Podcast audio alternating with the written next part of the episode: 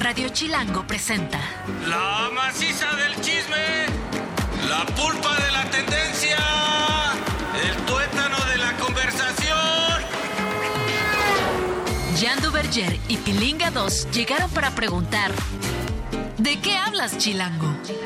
Mira, sus ricos tamales oaxaqueños. ¿De qué hablas?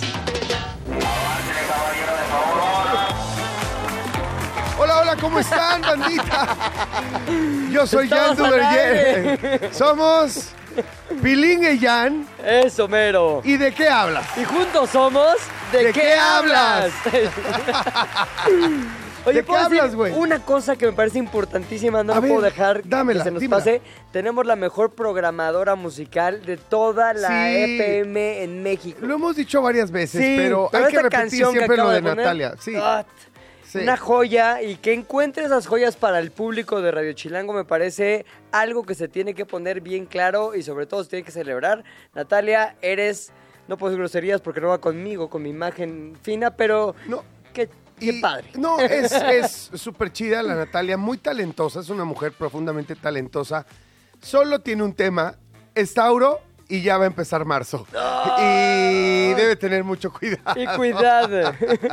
sé que no se acuerdan lo que dijeron de que le puede pasar a, a las Tauro, pero bueno. Ahorita se lo recordamos. Ahorita, se- ahorita, o sea, puedo decirlo Natalia.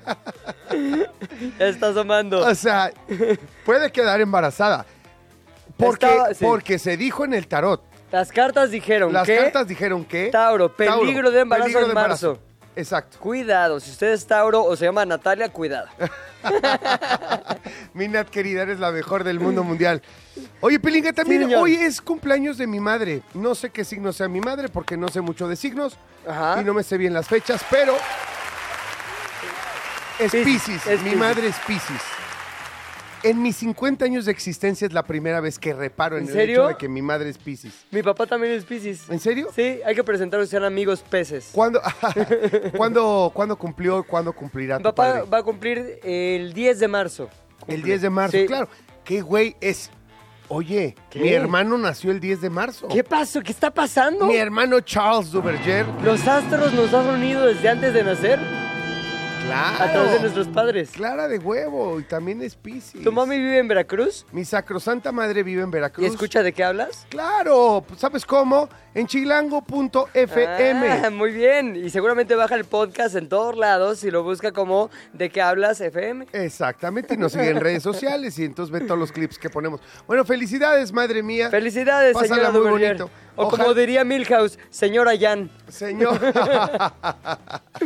Oye, pues ¿qué arrancamos? Órale, me late, ¿por qué no un chismecito? Toda historia tiene dos versiones o tres, contando la nuestra. Hoy hay chismecito. ¿De qué hablas, Chilango? Primer chismecito. Ay, hasta un traguito de agua tuve que, Ay. que poner. Sí es agua, que- ¿no? ¿Qué, ¿Qué dirías si te digo que un jugador de Pumas Sí.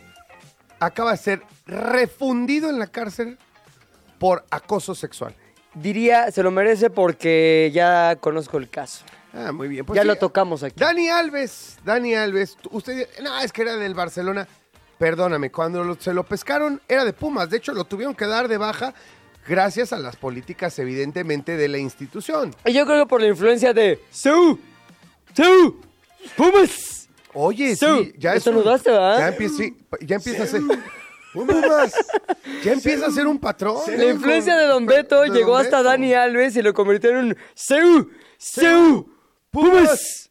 Bueno, este señor ha sido encontrado culpable de agresión sexual Um. tras un largo proceso judicial que ha durado más de un año y un mes. Es Un justamente... montón de tiempo llevaba eso ahí, como que ¿qué va a pasar? ¿Qué onda? Lo que yo no sabía y nos lo aclaró los hombres hace rato es que estaba ya encarcelado de Sí. manera preventiva. Sí, ya está encarcelado, que salía, que si prisión domiciliaria, pero no, no, estaba este, en prisión preventiva allá en Barcelona, en España.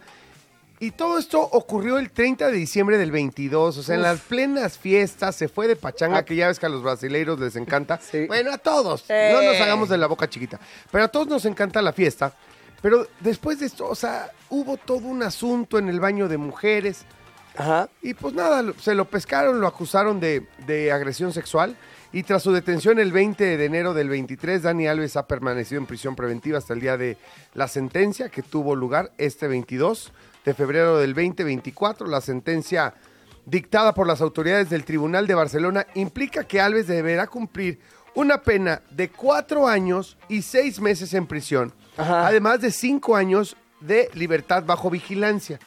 Que ahí no sé cómo aplica. Yo porque- tampoco. Imagínate, si después de cuatro años, seis meses, yo supongo que puede ser menor la pena y supongo también que pueden contabilizarle el año que ya lleva Eso es lo que, en la- prisión. justo la duda que te quería poner sobre la mesa. Ya lleva un año, no es que ya le queden tres años y medio. Normalmente, de lo poco que yo sé de leyes, es que sí eh, te toman en cuenta el tiempo que, que ya has pasado eh, en la cárcel. O como dicen los griegos, time served. Exactamente, entonces eh, quiere decir que le Gracias, queda tres gracias, años, tres meses y asumimos que incluso puede llegar hasta la mitad de la condena por buen comportamiento y demás. No lo sé. Tengo la sensación de que Dani Alves se va a quedar uno, dos años más. Dos añitos. Y que y después luego de eso, vigilancia. pues vigilancia, menos que lo vayan a vigilar a Brasil, porque se va a ir. Claro, güey. Asumo. Ahora, no, no sé si eso impida también que viaje a Brasil. ¿Cómo vigilas a alguien cuyo delito es andar de acá de acosador y de mala onda? O sea, porque si tú eres ladrón, bueno, pues a lo mejor te están vigilando ahí en tus actividades diarias. Pero cuando tu delito está ligado a algo tan grave y algo tan personal como un acoso sexual, Bajo vigilancia, supongo que para ciertos casos tiene que haber un, un tipo de, ¿cómo te diré? Pues Como de vigilancia particular, o sea, Ajá. que tenga que estar yendo a firmar, que tenga que estar haciendo reportes psicológicos de cómo se siente, qué ha hecho, con quién ha interactuado, qué sí hace, qué no hace. Seguramente vas y dices, oye, sí, siento esto, siento esto otro, Claro. y tal, ¿no? Creo que va más por Suena, el, sí, por el suena aspecto lógico. psicológico. Sí, como a ver, están haciendo análisis de su estado y su estado podría crear o ser un riesgo para las víctimas, como lo fue para esta chica este, pues, que atacó en Sí, pero 2022. ahora, lo importante será ver si eh, entonces estos cinco años bajo vigilancia quiera decir que no puede salir de España, que siga teniendo el pasaporte retenido y entonces sí que le pesaría, porque para eso para un brasileño es, caro, es como seguir en la cárcel. Sí, ¿por Pues, qué? Pues porque a los brasileños les gusta Ah, Brasil. ya, claro, O sí. sea, les gusta Brasil, les gusta el carnaval, les gusta su gente. La bonda. Sí, Sí. exacto, sí, sí, les gusta la picaña. La picaña. La picaña. Qué buena onda los brasileños, ¿eh? Me caen a todas, pero bueno, no, ya hablando en serio, qué mal lo que hizo Dani Alves. Eh, de repente siento yo que es una especie, ¿cómo, cómo se dice? Un escarmiento. Sí. que, eh, Es un ejemplo. es un ejemplo. O sea, me parece que la justicia en España, teniendo la razón de su lado, la investigación, también quiere dar un, un ejemplo Claro. para todas estas personas De alto perfil. públicas de alto perfil que creen que pueden hacer este tipo de cosas. ¿Me entiendes? Que al calor de las copas pueden abusar, pueden agredir y que no se les haga fácil. ¿Sabes qué? Es que creo que también durante mucho tiempo fue muy normal, o sea, normal y lo pongo con comillas así, con gran movimiento de dedos, porque era como, ah, pues estábamos en la peda. Entonces como que había permisividad, según esto, según el hombre, evidentemente, pero eso, obviamente, estos casos, como muchos otros que hemos sido testigos a lo largo de los últimos años, nos dicen, a ver, no, es una locura completamente pensar que eso puede ser normal. Durante Sirve para eso. sirve para eso. Yo también creo, eso es, eso es lo que quiero poner en la mesa, que es una especie de ejemplo que nos hace pensar a todos y que ojalá haga pensar a todos. Porque mira, a lo largo de este año, tres meses más o menos que lleva el tema del juicio y demás, el desahogo de pruebas, se ha llegado a una conclusión muy importante. Y esto es que no es necesario que haya lesiones físicas ni una resistencia heroica, que no digan es que dónde está un rasguño, dónde no pataleó, no está sangrando, no, no, no tiene eh, una cicatriz física. Oye, no es necesario. Oye, es que ella al principio quería, al principio, después dijo que no. Dijo que no, exacto. Luego entró, pudo haber entrado en un grado de confusión. Suficiente, güey. Suficiente para que no sigas. O sea, y todos tenemos que aprender, porque todos tenemos que, Sí. que, que ser sinceros. Y todos hemos tenido en algún momento, un- una, si no una relación así, un encuentro, no, seguramente no como el de Dani Alves, pero cercano. Sí. ¿Me entiendes? Incluso con tu pareja. Con las líneas no, no tan claras, digamos. con líneas no tan claras. O sea, un día que tu pareja está enojada por algo y dices, ay, ya, ven, dame un beso. Dame un beso, Y espérate. al calor de los besos quieres pasar al siguiente nivel y sigue enojada y dice que no. Pero como es, su como es tu pareja, sientes que Asumes ya va a llegar un punto, claro. que tú conoces el punto en el que no hay retorno y después de eso todo va a estar bien. ¿Qué crees que no? Estás siendo agresivo. Sí. Ese- tenemos que Sí, reeducarnos, tenemos totalmente. que aprender. O sea, me, te- me quedas viendo con cara de que estoy siendo un inquisidor con los hombres. No, no, pero no. tenemos que reeducarnos. Te estoy escuchando con mucha atención porque estoy repasando. En los hombres sí me está reprobando No, totalmente. Porque los hombres Porque también. los hombres, pues es unos hombres. unos hombres. Pero la verdad, lo que dices resuena en mí, no porque yo haya estado en ese este, escenario, sino porque sí ha sido durante mucho tiempo muy eh, justificado, muy normal, incluso cuando se trata de tu pareja, ¿no? O sea, Sí, no es pues tan es que te- normal. tenemos que dejar de ser neandertales, la verdad. O sea, porque eso ya no es justificación alguna. Me parece que vivimos en tiempos de respeto, de libertad, de libertad de expresión, de espacios y en el cual no tienes por qué segregarte ni abstenerte de ir a lugares, hacer y decir cosas simplemente porque tienes una preferencia, por tu sexo, por, ¿sabes? No, no puede ser. O sea, no puede ser que las otras personas no puedan contener sus ansias o, ¿me entiendes? Sus ganas de hacer contigo lo que ellos quieren. Pues ahí está el ejemplo de Dani, que también le va a costar una lana, ¿no? No solamente la cárcel. Sí, exacto. 150 mil euros tiene que pagar 150 mil. Mira, la verdad, esa cantidad de dinero para Dani Alves no es absolutamente nada. También demuestra que el- el- la acusadora Ajá. no tenía este como el objeto de bajarle lana, Ya, de llegar a un acuerdo objetivo. millonario, Ujú. porque pudo haber Claro. eh, negociado por millones de dólares. Quiero, quiero recordar que Dani Alves es el futbolista con más títulos profesionales en la historia del fútbol. Nadie ha ganado más que Dani Alves. Más títulos. ¿Ni Messi? En ni, ni Messi, nadie. ¿Es neta? Ni se le acerca a Messi.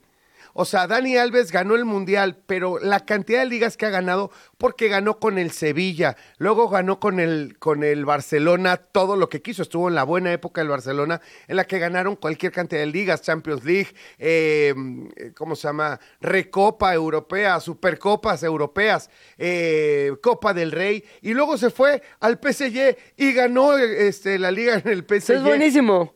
Pues es buenísimo y también ha tenido la suerte de estar en equipos muy bien armados. Y, y en equipos de época. Los tres, cuatro equipos por los que ha pasado son equipos de época. Y ya se acabó la carrera de Dani Alves, ¿no? No, bueno, ya se había acabado. Solamente Pumas pensaba, con todo respeto, los- Seú, Seú, Pumas. Solo los de Pumas pensaban que. Solo los de Pumas pensaban que no se había acabado la carrera de Dani Alves y le habían dado chamba. Pero bueno, sí se acabó. Y bueno, ya con esto cierro. La denunciante está protegida por medidas para mantener su anonimato y testificó en un juicio que atrajo una gran atención mediática y que aún así sigue en tratamiento psicológico debido a las secuelas del incidente. También recuerdo que la madre de Dani Alves un día publicó en redes sociales eh, la identidad de, De la la, mujer. chica, porque la chica sale en una playa con sus amigas en el verano pasado Viviendo su vida, viviendo como su debería. vida y siendo feliz y decían y, y- y decía la gente que rodea a Dani Alves no los cercanos a Dani Alves esta chica se ve con problemas psicológicos esta chica se ve afectada esta chava se ve como que entonces es Chata. entrar en prejuicios Sí. súper chafas la neta pero bueno Bye, Dani. Chismecito 2. Oye, hablando de brasileños, mano, una chava, Mayre Carvalho, acaba de ser juzgada en el Reino Unido por acoso también. Es que Mucha gente- fiesta y mucho ¿por qué acoso y mucha acosa? picaña. ¿por qué la gente acosa? Pues mira, en el caso de Mayra Carvalho, al parecer estaba muy enamorada, tremendamente enamorada, rayando en la locura de amor, como aquella canción de la telenovela de los noventas, por Harry Styles. Harry Styles, tú lo conoces, era de One Direction, canta muy padre, es muy guapo. la neta me encanta Harry Styles A me todo- encanta su música En los hombres ya ha mencionado que si tuviera un día que tener un encuentro con un hombre, ese nombre, de más bien, ese hombre llevaría el nombre de Harry Styles. sí, ¿Sí yo no? también fíjate que yo creo que No, o sea, yo no, yo no, ya, no, Ah, no no, es cierto, no soy tan ustedes como a ver, ustedes, pero... pero si tuvieras que escoger uno Ah, ¿fuerzas? A fuerzas, un día- Brad Pitt en la película de Fight Club. Lo he dicho hasta el cansancio. Ah, bueno, ten cabrones, güey. Harry Styles. Yo no había Vean a. Brad Pitt. Ve los oblicuos que trae ahí, mano. O sea, no hay discusión. Harry Styles sí se parece un poquito a Mick Jagger, sí, Pero Brad Pitt. Yo voy a dar tres. A ver. Ay, sí. Yo tengo una lista de 12. Yo ¿Se tengo puede? una lista de 12, ¿se puede? A ver. Algunos ya muy cercanos, no. Muy tres. guapos con personalidad, me parece. Miguel Ángel Silvestre, el español. Ah, Además no es mi cuate porque lo conocí hace poco. Ah, y no pasó contaste- nada. Contaste eso, cierto, no, no cierto, pasó nada. cierto. Pero Miguel Ángel Silvestre. Luego, Brad Pitt también, en su mejor momento, también Fight Club. Fight Club. O Snatch. Ah, también. Snatch, qué padre. Qué emoción, pero eh, Fight Club cuando está acá golpeando. Caga, No, sí, sí. Ah, ok. Digo, no te digo que, ay, una noche con él, pero si tuviera que así escoger entre el mundo, pues ya ahí está. Y mi elección. tercero, Harry Styles. ¿Sí? Sí, Harry ¿Por qué él Styles. canta bonito? ¿Qué? ¿Qué te- Canta bonitos, más delicaditos. sí. más de cal- Ah, ¿te gusta más onda como delicadón? O sea, sería- eh, Harry Styles para que fuera mi novio. Ajá. Brad Pitt para, para que una noche. flo- para que lleve flores y chocolates. Brad Pitt para una noche de pasión y Miguel Ángel. ay, ay, ay, ¿Una Harry Styliza o una Brad Pittiza? Sigue con la nota, por favor. Sí, Seguimos con la nota. Bueno, Carvalho, esta mujer que está enamorada de Harry Styles, le envió más de 8000 cartas. 8000 cartas, pero espérame, en menos de un mes. Ah, chinga. Ay, A, ver, ahí a te ver, va. güey. 8000 cartas. A ver, ahí te va. Pon tú que, a ver, voy a hacer 8 mil cuentas, yo soy matemático. güey. Entre 30 días. Entre 30 días 266. Para redondear, 267 cartas por día. por día. Pon tú que le lleve que sus 5, pon tú sean cartas muy escuetas, 5 minutos. Eh, a ver, entre 24 querría decir que 11 cartas ¿Por, por... ¿por qué? ¿Por hora? No, a ver, ¿cuántas dije? Mamá, mamá. A Ocho- ver, 8000 ocho mil cartas entre 30 días. Entre 30 días. Ajá. Igual a 267, 266, pero Por 267. día. Por día, pero el día, pues, no, o sea, no puedes estar las 24 Pero pon tú horas. que está muy enferma de amor. Entonces, entre 24, güey. No durmió Entre un mes. 24, no durmió un mes. Bueno, 20, 23, porque durmió una hora. Entre 20. Órale, entre 20, va. Durmió 4 horas para poder seguir escribiendo nada más. 13 cartas por hora. 13 cartas por hora. Ok, 60 entre 13, voy a poner 60 minutos. Entre 13, 4 minutos. ¿Sí? 4 y medio minutos por carta. Bueno, pues esto, aparte de que te deja con una tendonitis horrible, a Carvalho la dejó con problemas con la, con la ley en Reino Unido porque Se me estas hace, cartas... perdón, se me hace que nomás las firmó y eran no, impresas. Era sellos, así se, nomás. se las Platica ayudó mucho. una app de inteligencia artificial. Oye, bueno, ella, ella tiene 35 años y estas cartas fueron entregadas de manera directa, personalmente por ella, en la residencia de Harry Styles en Londres. La bronca es que esto, pues, es un delito, mano. No puedes andar metiéndote a la casa de la gente para llevar cartas de amor. Ahora, actualmente Carvalho, Carvalho se encuentra en prisión preventiva, también como Dani Alves hasta hoy, este, en Reino Unido y está enfrentando cargos por acoso que causan alarma. O sea, es una tipificación distinta, es un acoso que da miedo.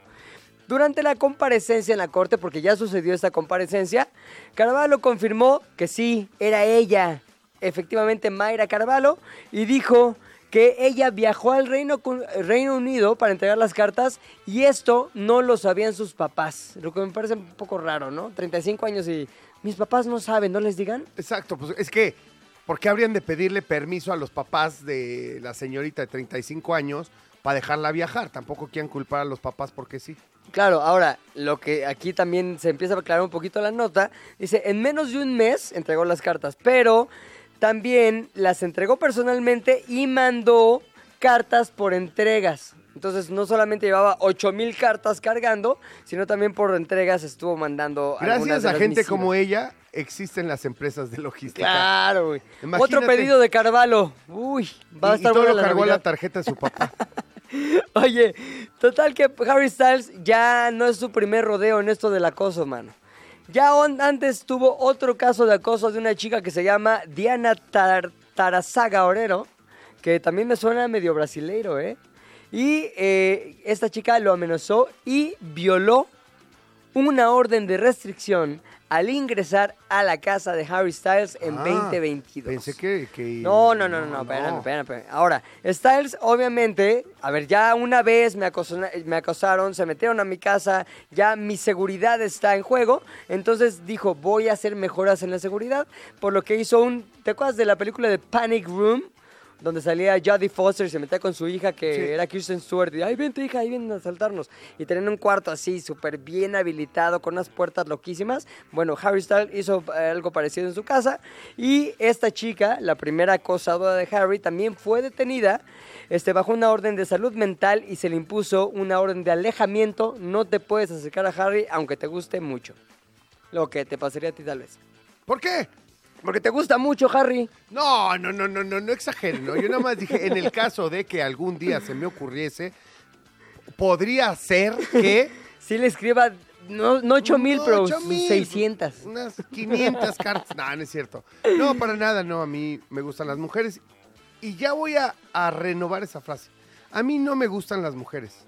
¡A mí me encantan! Ok. No, a mí me gusta una mujer. Ah, Y ya. tiene nombre y no lo voy a decir. Y ella sabe quién es. Espero que nos esté escuchando. Ella sabe quién es. Tú sabes quién eres. Tú sabes quién eres, la única que me gustas. Chismecito número 3. A ver, chismecito número 3, mano. Hablando de guapos, A Sean ver, Méndez. Este guapo, Sean sí. Méndez, guapo, cantante, tralala. Buena onda. Este Sean Méndez que, que canceló una gira.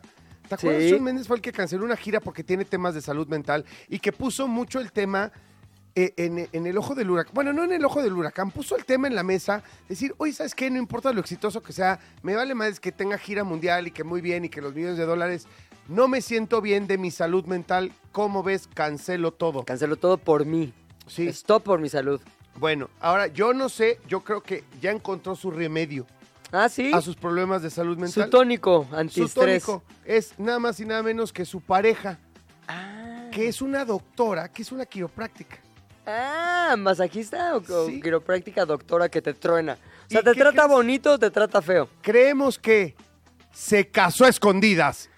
¡Tan, tan, tan! ¿Viste? Ahí está, así salió. No, más un chafa, chafa, chafa. A ver, entonces échame Vamos a hacerlo profesional. Ahí está, bueno.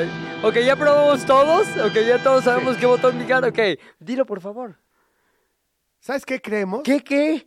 Que se casó a escondidas. No, se está cañando. No, güey, no me puedes interrumpir, güey. O sea, es cuando yo termino. Ok. Ver, ahí te va. Ensayo 3. ¿Sabes qué? ¿Qué? ¿Qué, Jan? Se casó a escondidas. Tiene áreas de oportunidad, pero bien, ahí vamos. Oye, a ver, ¿se casó con su quiropráctica? Sí, que se llama Jocelyn Miranda, con quien ya ha sido visto en diferentes ocasiones, pero ahora se le vio con un anillo, con un anillito de esos que van en la mano izquierda. En el anular, ¿no? En el anular, ese que va directo, tiene conexión directa al corazón. Al corazón. Al corazón. Su relación ha sido conocida desde hace más de un año y recientemente ha surgido una foto que sugiere esto, que Méndez y Miranda se casaron. La imagen fue difundida por la agencia Backgrid y lo decimos para que luego no digan, es que no dicen la fuente. Ahí está la fuente. Black Grid. Y muestra a Sean Méndez usando un anillo en el dedo anular, como ya bien lo dijo Pilinka. A pesar de que Méndez no ha confirmado oficialmente el matrimonio, sus fans, fíjate que ya están eh, convencidos de que la foto confirma la unión. Jocelyn Miranda es una profesional médica altamente reconocida. Ajá. ¿Sabes que es quiropráctica de Justin Bieber, de un montón del medio ¿Es del la quiropráctica de los estrellas? Sí, es la quiropráctica de las estrellas. Y se quedó con uno. Pero tienen la diferencia de 22 años. O sea, ella tiene 50 años. Ah, ¿en serio? Sí, pero es guapísima. Ahorita vamos a poner la imagen en nuestras redes sociales. Mira, guapa, madura y te truena bien, es, me caso, como Sean Mendes. Oigan, bueno, vamos a ir a un corte comercial. Oh. Regresamos con mucho más aquí en ¿De qué hablas? ¿De qué hablas? Ya regresamos a ¿De qué hablas? ¿En qué estábamos? Jan y Pilinga 2 saben mucho, pero no todo. Por eso tuvimos que llamar a un especialista. ¿De qué hablas, Chilango? En estos tiempos, mi querido Jan, todo mundo dice hay que utilizar la inteligencia artificial. Este es, es el presente, es el futuro, se van a ir los puestos de trabajo, este, tienes que ponerte a tono antes de que te llegue la ola de la inteligencia artificial. Sin embargo, hay mucho bla bla bla y pocas cosas específicas que tenemos que tomar en cuenta o deberíamos poner O sea, güey, y me da ansiedad lo que estás diciendo porque lo he pensado a cada rato y creo que mucha banda, pero, güey, es como, ah, sí, todo el mundo usa la inteligencia artificial. Oye, a ver, espérame, yo no la sé usar. ¿Cómo? Exacto, O sea, ¿cuál? ¿Por para dónde? hacer negocios. ¿Cómo? Pero yo me dedico a esto que sí puedes utilizarla. Por eso encontramos a Samuel González, que está aquí. Bienvenido, Samuel, ¿cómo estás? Pepe, ¿cómo están? Jan, bien, bien, muchas gracias. Un gusto estar con ustedes. Sammy, querido, Igual. bienvenido. Samuel es experto en modelos de negocio y cultura empre- de emprendedora, pero sobre todo, y más importante, sabe cómo utilizar la inteligencia artificial en no importa cuál sea tu negocio, en él. Mi querido Samuel, ¿todos vamos a tener que acabar utilizando inteligencia artificial? De hecho, a veces ya hasta la usamos y no nos estamos dando cuenta que ya estamos inmersos en este mundo, que es algo muy emergente, quizás de año y medio para acá que vino este boom. Claro. Y ciertamente, como lo comentan, con mucha resistencia, mucho miedo, pero es una tecnología que no nada más llegó para quedarse, va a estar evolucionando todos los días. Claro, ¿no? lo- la inteligencia artificial se puso de moda en términos de agenda. O sea, de que a todo mundo habla de la inteligencia artificial. Correcto. Pero, pero, pues no es una cosa que apareció de la noche a la mañana. Tiene muchísimos años que se viene trabajando, ¿no? Hay muchos, hay muchos ejemplos de ello en, en la industria de la telecomunicación, ¿no? Evidentemente, como el uso este de la geolocalización y anuncios eh, dirigidos, ¿no? Creo que ahí fue donde, donde empezamos a ver la correlación de varios puntos que convergen de alguna manera inteligente, vamos a ponerlo, en un dispositivo tecnológico. Me parece que por ahí empieza. Pero tú qué... A ver, Sammy, ¿tú qué eres más o por dónde empezaste? ¿Por ser por ser un experto en negocios, en emprendimiento y demás?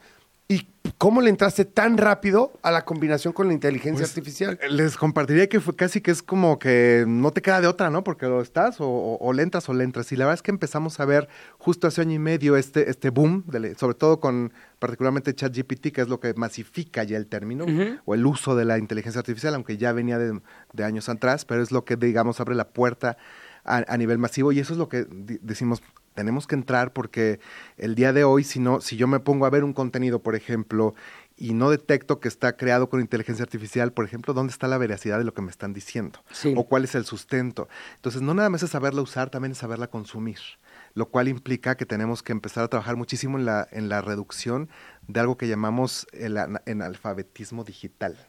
Porque cada vez hay personas que saben menos y cada vez hay personas que saben más. Del uso de esta Hay una tecnología brecha ya. y la brecha, se- pero se, se está marcando drásticamente. Y tiene que ver también con las generaciones. Hay generaciones, sobre todo de baby boomers, que se asustan. Y, y también de acceso, ¿no? Digo, históricamente todo tipo de brechas sociales se abren a partir de la desigualdad. Correcto. Y mira que estamos en un país en el que somos maestros para hablar en la de eso. desigualdad. En la desigualdad. Sí, luego está la accesibilidad, porque efectivamente tenemos muchísimas comunidades que no tienen ni siquiera acceso a Internet. Y bueno, pretender hablarles de estos temas Que es les complejo. llegan refrescos azucarados y, y este y panquecitos, pero no les llega ni el agua, ni la luz, ni el internet. Ni el internet, así es. Entonces, comenzamos por entender cuáles son los diferentes componentes que podemos tener alrededor de la inteligencia artificial, porque, eh, digamos, al final del día es, es un sistema que compila millones de datos. Sí. Al final del día, si lo podemos resumir es eso, ¿no? Entonces, estos, estos sistemas hoy día que hacen que procesan esa información y a lo mejor incluso hoy hago una consulta y mañana cambia, Sí. porque esta información va cambiando. ¿no? Yo tengo una pregunta aún más básica. Una persona que a lo mejor trabaja en una oficina y que lleva cuestiones de marketing a lo mejor. ¿Hay puntos de acceso para interactuar con la inteligencia artificial en lo que tú haces? Es decir, una aplicación, una página de internet. ¿Cuáles son los No, puntos más comunes de acceso? Porque yo quiero entrarle, pero no sé cómo. Bien, justamente vamos a tomar este caso de- del, del marquetero. ¿no? Ajá. Tenemos, hay, algor- hay algoritmos que se llaman Advantage, por ejemplo, que es una tecnología que te va dando pruebas de resultados sobre lo que tú vas publicando en tus redes o lo que vas sumando en medios de comunicación. Te saca sumatorias de impactos, de quién te ven, dónde te ven, a qué hora te ven, qué reacciones tuvieron, si no la tuvieron, eh, si hubo hate, si no hubo hate, o cuál fue la respuesta. Y esas mediciones salen en automático. Entonces, así casi con un clic, ¿no? Pareciera magia. O sea, yo me voy, Y- de, a- ¿de qué hablas? ¿Qué tal le fue el programa? Y ahí me sale un montón de datos acerca de el sentiment del programa. Correcto. ¿Cuál es el público? ¿Qué dijo? ¿Qué Incluso le gustó? por segmento, ¿qué, qué información que se dio tuvo mayor eh, engagement o mayor, eh, digamos, sentido de, de que la gente le entendió y le fue de valor y le fue de interés, Sí. ¿no? Perdón que de repente hay términos en inglés, pero Sí, es que no, se, no, no, se usa mucho, ¿no? Pero, digamos, te dan estas misiones, pero lo más importante es que con esa base, esta plataforma, por ejemplo, te automatiza futuros contenidos. Entonces dice, ah, con base a lo que tú ya hiciste hoy, lo que puedes hacer mañana es esto. Entonces, ¿Qué plataforma es esta? Advantage. Se llama. Ah, se llama Advantage. Advantage. de Meta. Apúntenle, Ujú. bájenla.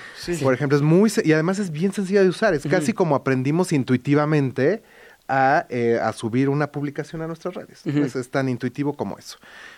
Sí, no, perdón. ¿Y cómo puedes llevar esto a, a crear una empresa? O sea, ¿cómo por dónde tienes que, que empezar? Eso está buenísimo también, porque hoy día hay muchas consultas que podemos hacer en esa o en otras plataformas como ChatGPT o como Bard o cualquiera de estas, que además son gratuitas. Por lo pronto están siendo completamente un, un recurso abierto.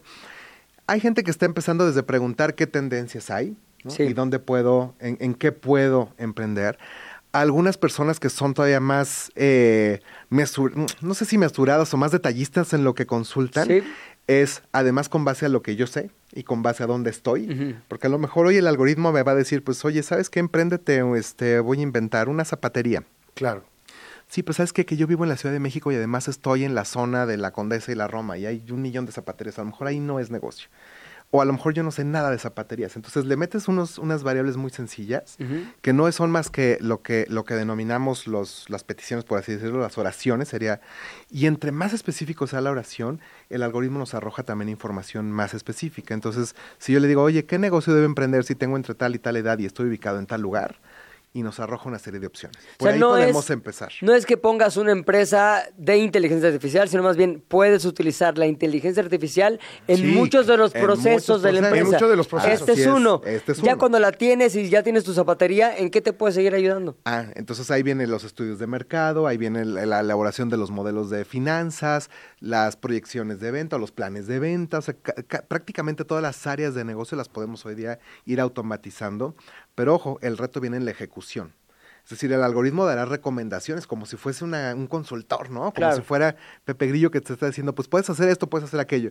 Después hay que ver qué, tan, qué tanto sea, eh, es acorde a lo que yo estoy haciendo y a la región donde estoy.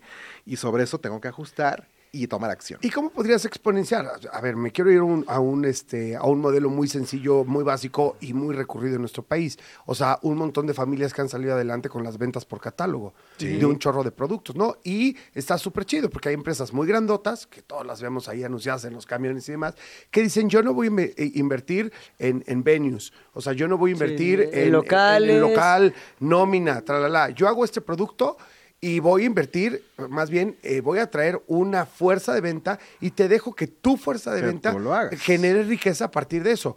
Perdóname, esas empresas yo las considero amigas totalmente Claro. de nuestro México porque no manches Sí. lo que significan para, para un Para montón, muchas familias. para muchas La economía familias de- popular, sí. de, de México, ¿no? Imagínate que una persona sea buenaza, ¿no? Para vender, eh, para esto de ventas por catálogo, pero ya está topada porque no le da más tiempo. O sea, el día no tiene más de 24 horas, no, entre los hijos y tal, no le puede dedicar más de 4 o 5 horas, pero esas 4 o 5 horas es muy productiva. Así es. Ahí, algo así. Ahí entra desde un ¿cómo- asistente virtual, por ejemplo. Exactamente. Un ¿Cómo puedo asistente virtual. mi trabajo ahí? De entrada ahí, que te maneje la agenda, que te maneje los seguimientos. Tú puedes, por ejemplo, automatizar mensajes eh, de seguimiento a O sea, tus ventas le- por WhatsApp o por Messenger. Mientras le das a tus hijos de comer para bajarlo a una Exacto. idea. Sí. Mientras le estás dando No, a comer, le das día día. eh, eh, tú- En tu cel le das enter a eso y manda mensajes. Oye, ¿qué te parecieron tus zapatos? Y además personalizados. Wow. Oye, Jan, ¿qué te parecieron los zapatos que te llevaste la semana pasada? Este, ¿Cómo vas? Eh, ¿Qué necesitas? ¿Requieres algo más? Y a lo mejor a los tres meses automatizo otro donde, oye, ya requieres algo nuevo, o a los seis meses. Y entonces eh, empiezo a construir una base de contactos muy personalizada, que digamos es como éramos quizás hace 100 años, porque no Sí. éramos tantas personas, ¿no? Claro. Y es este conocer quiénes somos, qué queremos y en qué momento lo queremos. Creo que la duda sigue siendo la misma que yo tengo. Suena que todas esas capacidades obviamente son de la, de la inteligencia artificial, pero ¿cómo tengo acceso a ellas? ¿Meto a, a qué plataforma? ¿Todo en ChatGPT? No, no, no es todos, es la que se puso más de moda porque es muy amigable. Pero BART, por ejemplo, que es, es otra Sí. que es muy similar, o es la competencia, por así decirlo, de ChatGPT, que a mí, de hecho, a mí me parece un poco mejor. Ajá. Pero como, como se dice en, en ahora sí que en mercadotecnia, el que pega primero pega dos Pega veces. dos ¿no? veces, Entonces, sí. salió primero ChatGPT. Bueno, entonces y además ya está- tiene unas versiones, eh, ¿cómo se llama? VIP, unas versiones. Ah, sí, Sí, como como más pagadas. Ya pagadas, ya premium. premium, Perdón, correcto. hoy ando con las palabras perdidas. Es que el inglés se nos dificulta todo. Sí. Premium. Pero sí hay que aprovechar que ahorita todavía hay muchos recursos gratuitos para aprenderlo a usar. para- y es de verdad es como pedirle la carta a Santa Claus, ¿no? Yo, yo a veces me pongo a experimentar y digo, a ver, voy a estar este domingo en la Ciudad de México. ¿Qué restaurantes debo visitar? ¿Qué agenda me recomiendas? ¿En ¿Qué tengo ChatGPT lo pones? ChatGPT lo Ajá. pones y así se lo pones. Como ¿Y si está platicando. actualizado ahorita? Porque te manda un es- restaurante y llegas y, ¡ay, Ese esa es- batería! Ese es el reto, porque ChatGPT trae- trae- ahorita trae un rezago como de un año, a diferencia de BART. Pero el premium que no, BART ¿no? está, el premium no, pero BART sí está al día. Entonces, ¿Cómo hay se llama la segunda Bart? Bart. BART, B-A-R-D. BART. Bart. BART. Como Barda, pero sin la... Ándale, sí, Bart. la A, tal cual, tal Bart. cual. Me caí de la Por Bart. ejemplo. Ah, ya. Y son, son recursos abiertos. Ahora, completando también un poquito la respuesta, también puedo emprender o generar negocio a través de la inteligencia artificial. Porque, por ejemplo, yo puedo automatizar producción de videos, puedo automatizar eh, producción, mucha producción de contenidos que está muy centrada ahorita Sí. y hay muchos, muchos recursos abiertos para ello. Eh, y el mundo justamente, por ejemplo, de influencers que es tan grande, pues requieren gente que les esté apoyando a estar creando, creando contenido. Y ahí si estás en la escuela, producción de tareas también. Facilísimo con sí, sí, pero, por ejemplo, ahí tenemos otro algoritmo que no lo voy a decir porque si no los alumnos lo van a, a bajar. no, chavos. Pero hay otro justo que valida que matcha ese texto para ver si no es pirateado. Ah, el texto no, para los ok. maestros. Y entonces tú lo bajas y se tiene más de 80% de copia de creado de un de una inteligencia artificial o un o copia un texto, de inmediato lo Dice, lo señor de ministro, su tesis afuera". es plagiada. Literal. Les- literal. les- Caemos señor ministro, les tengo, les tengo, tengo que confesar algo. No, ¿Qué? uso- no, no uso inteligencia artificial, güey. ¿Nada? Nada. Seguro no, la usas y ni sabes, güey. No, bueno, por eso, ya sé. Siri, güey, ya sé que uso Siri, güey. Bueno, O sea, Siri o Alexa son Pero de manera voluntaria no. Ah, me voy a meter a ChatGPT. Jamás he resuelto nada con inteligencia artificial. Ya, Oye, ya, Jairo, ya se nos está acabando el tiempo y. Esas ya. personas son Jairo los se pone bien culpables, ¿eh? loco, güey. Sí. Oye, pero escribiste algo al respecto. Sí, en realidad, bueno, es un libro que además les traje de obsequio. Es un libro que se llama 4x4 Emprendedores Todoterreno. Órale. Muchas gracias. y justamente. Está pensado para aquella persona que quiere lanzarse a crear una unidad de negocio, un proyecto, y muy centrado en lo que nadie te dice. No en armar el modelo de negocio, sino en qué se requiere de ti como persona, en tu carácter, en tus miedos, en tu, eh, en cómo te asocias, con quién te asocias, cómo evalúas asociarte, qué onda si te asocias con la familia o se bronquean. ¿no? Sí, claro. Entonces está muy centrado en ese tipo de cosas. 4x4 Emprendedores Todoterreno, lo que nadie te ha dicho para emprender. Samuel González Guzmán, muchas gracias por estar Muchas con gracias, nosotros. a ustedes por la Tus redes sociales, Sam González 22. Sam González 22. Todas, así Ahí los vidrios, ahí nos estamos viendo. Gracias, Sammy. Gracias a ustedes por la invitación. Gracias. ¿De qué estás hablando, Chilango? ¿De qué estás hablando? Pues evidentemente seguimos con el momento en el que un colaborador de los más cercanos, los más queridos, se acerca a la Tu chile. mesa. Mi, nah, mi cuate, bueno, está mi chile. Este, bien, pero Sergio. trae barba, güey. Sí, está, se Yo pensé que no le salía. Sí me ¿Por sale. qué nada más dijo payaso con barba ya? Sí me sale. Me refiero a Rodrigo Historias Chidas, cronista de la ciudad, experto en marketing, experto en la ciudad, pero también en contar historias. Hola, Ro, ¿cómo estás? ¿Cómo están? ¿Todo Hoy- eso? Sí, ¿y qué te pasó en la mano? me mordió un perro. Ah. Diez perros el fin de semana. ¿En serio? El domingo. ¿Por qué? Proble- gente inconsciente que deja a sus perros sin correa. Se me vinieron 10 perros este, a mi perro y a mí y que nos atacan, mano. Metí mano de, ¡Búscale! ¡Hágase para pa' allá! allá". ¡Hágase para allá! Crán, aquí y en el chamorro. Uf, Afortunadamente estamos vivos, amigos. estamos bien, estamos Ay, ah, ah, bueno, ya ni, ni te cuento, pero el Pilinga le echó al Paul Stanley, le, le echó unos perros entrenados para matar, se los echó encima y ahora trae el brazo todo jodido. Pero, pero él Y- traía y- chamarra de las que son de y- asbesto. ¿Cómo se llama? Y Pepe, ay, ay, ¿qué- qué- ¿por qué ese güey? ¿Por qué no quieren? No sé qué, no sé cuánto. Y ahí está el perro casi le arranca el brazo. ¿eh? Ay, no, yo no me va a lastimar. Y sí lo lastimó. Y sí perdón, lo Paul. lastimó. Perdón, la neta, sí. Y José Eduardo también, dile, perdón, José perdón, Eduardo. José Eduardo. Ya O- está. oye, ¿y gracias. esos perros quiero. ladraban o no? No, Sí, sí. no Ah, ladraban. Porque No, el perro sí, que sí. ladra El no pastor- muerde. No, el pastor, Ah, el pastor alemán. alemán, sí. Ah, Ladraba y luego se te aventaba, Pero el pero, otro, gacho. pero el otro, el primero, ¿qué tal? Hizo un... Gigante. No, no, nunca había visto un pedazo de... ¿Cómo se llama? Popó. Perro. Ah, popó. Sí, no, el güey. Es más grande que mi cabeza lo que hizo de Popo. ¿Sí? Pero bueno, no nos vas a hablar de Popo, No, no, evidentemente, ni de perros. perros. Nos vas a hablar de la colonia Condesa. Sí. Y una duda que yo siempre he tenido, ya no sé si tú ya la tienes resuelta, pero es, la colonia Condesa, ¿quién era la condesa? o Fíjate, sea, ¿existe una historia detrás de eso? ¿O no le Claro. pusieron colonia, duque, Polonia? O sea, ¿por qué se Marqués. llama Para los, colonia que, Condesa? para los que vivimos en esta ciudad, bueno, los que son de esta ciudad o los que vivimos hace más de 30 años en esta ciudad, es apasionante ver lo que ha pasado la con la Condesa y con la Roma, cuando eran lugares que habitualmente visitábamos y alguien me decía, nunca fue tan peligrosa. No, ¿cómo carajos? No. Sí sé era. que ahorita nos vas a contar Sí, tú, pero seguramente en sus inicios, además era un hipódromo y bla, bla, bla, este, eh, era nice, luego Se desnaizó. cayó a Cutre. Y en Cutre era, si andabas después de las 10 de la noche por ahí y no eras del barrio, no te iba claro. nada bien. Guárdame Ah, esta. ah, Sí. ahora, la, o sea, la condesa políglota, güey. O Sí, sea, pero te si roban no hablas los tres faros. o cuatro idiomas, pues ya ni vayas. Sí, sí, sí. Pero te roban los faros, como pasó a mí en Sí. la Condesa. Sí. Ah, pero unos faros. Eh, bueno. Todo fuera como unos Pero faros. lo ponemos de perros. Cuéntanos, por favor, esa historia. Sí, hay historias perros. chidas. Oigan, pues sí, la condesa, y hemos escuchado la condesa por aquí, la condesa por allá, ¿no? Pero la condesa pues tenía nombre y tenía, o nombres, tenía Ajá. tres nombres.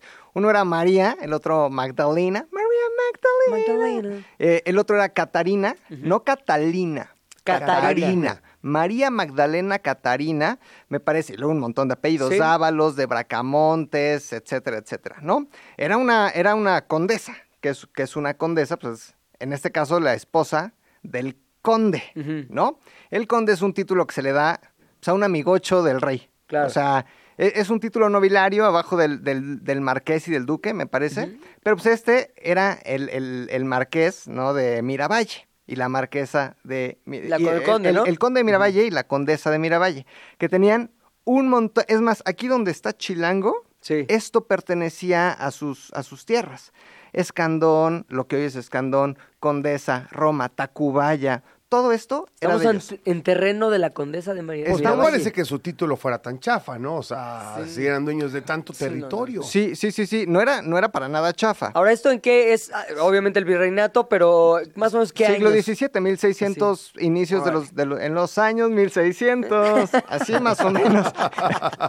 en, Siempre trae canciones para cualquier cosa que dice. en- en- en esos Luego- años, ¿no? Entonces, este, pero ¿cuál es la leyenda? O, o cuál es la historia, no? Sí. Porque en, en el virreinato o en la Nueva España, pues no había periódicos, mano. No había inteligencia artificial, no había revistas, había manuscritos virreinales que se conservan por ahí en, en, este, en el Archivo General de la Nación, etcétera.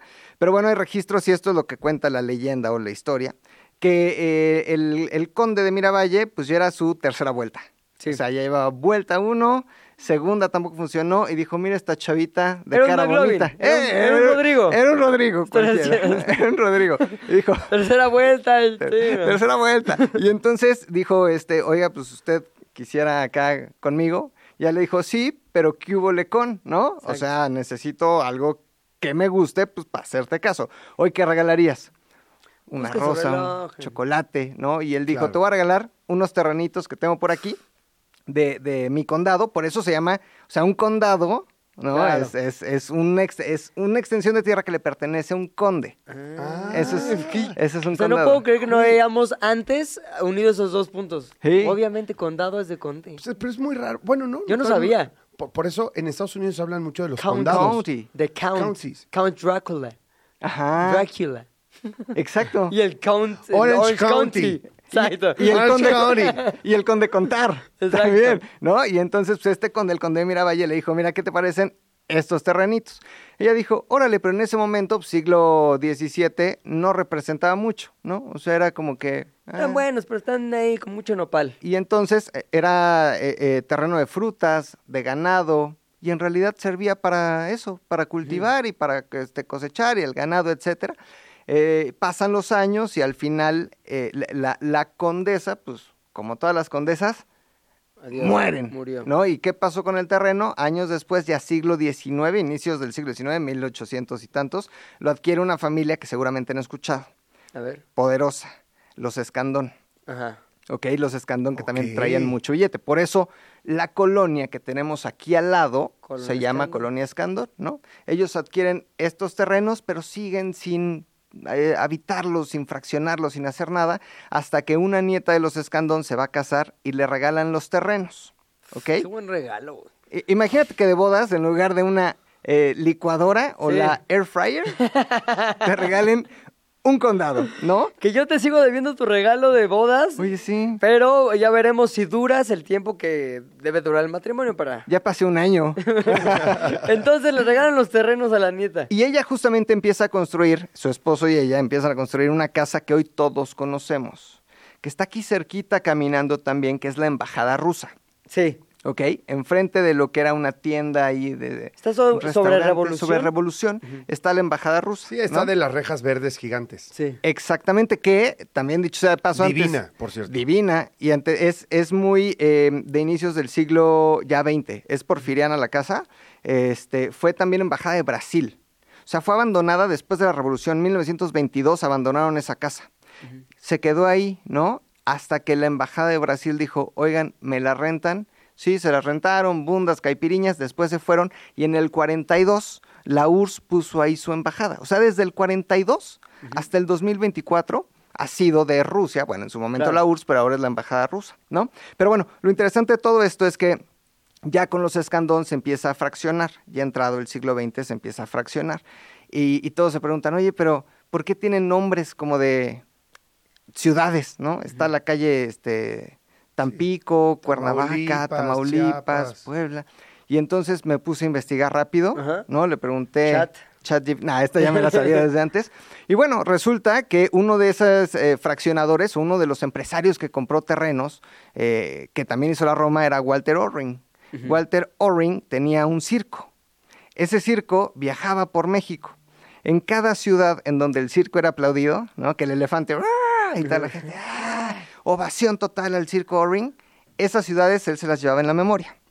O las anotaba en un papelito y decía, Tuxpan, me fue muy bien, Veracruz, me fue increíble, Sí. Jalapa, me fue cañón, porque si se fijan, no están todas las ciudades de México Pero- entre Colonia Roma Pero sí le viajó, le viajó el circo porque es un montón. Le viajó cañón, entonces cuando él empezó a fraccionar dijo, nombres, nombres, nombres, nombres, aquellas ciudades donde el circo Orring triunfó, tuvieron el eh, honor de tener una calle en la colonia Condesa o en la colonia Roma, a excepción de algunas. Las de los niños héroes, Ajá, que es ¿esas así, nadie sabe por qué. Ajá. Alfonso Reyes, porque ahí vivió Alfonso Reyes en esa calle. ¿Ah, sí? Sí, pero se llama Alfonso Reyes. Y ya.